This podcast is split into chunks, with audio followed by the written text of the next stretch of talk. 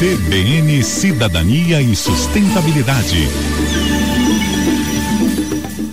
Olá, ouvintes, e hoje vamos falar de densificação urbana. É conhecida a necessidade de construir novos edifícios de forma sustentável, mas seguindo os princípios da sustentabilidade, é ainda mais sustentável melhorar e aumentar os edifícios já existentes. Nessa semana pude visitar na Suécia um ótimo exemplo disso, o edifício Trika Fabriken, um projeto muito audacioso do escritório Tengbom, na cidade de Estocolmo.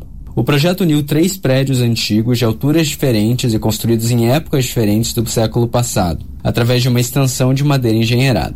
A madeira tende a ser a melhor opção para construir em cima de edifícios já existentes, porque seu peso, cinco vezes menor que o concreto, permite construir uma área muito maior com a mínima necessidade de reforço. O resultado foi possível construir cinco novos andares de escritório em madeira em cima de um edifício de apenas dois. Claro que projetos assim também têm seus desafios, principalmente a necessidade de uma análise estrutural por um profissional competente, para identificar a capacidade máxima de receber cargas na estrutura existente. Nesse caso, o que foi descoberto é que o edifício tinha afundado ligeiramente em um dos lados, o que teve que ser estabilizado e levado em conta no projeto. O Trica Fabriken, ou fábrica de tricô, em razão do tipo de fábrica em cima do qual foi construído, foi um dos primeiros projetos desenvolvidos após a criação do programa Timber on Top, do governo sueco, que visa aumentar a área construída em grandes centros sem precisar demolir edifícios antigos ou históricos, resultando em soluções que consomem menos recursos, obras mais rápidas, terrenos mais valiosos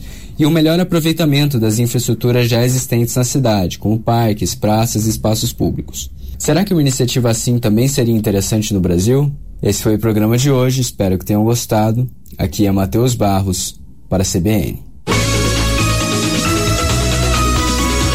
CBN, CBN Campo Grande.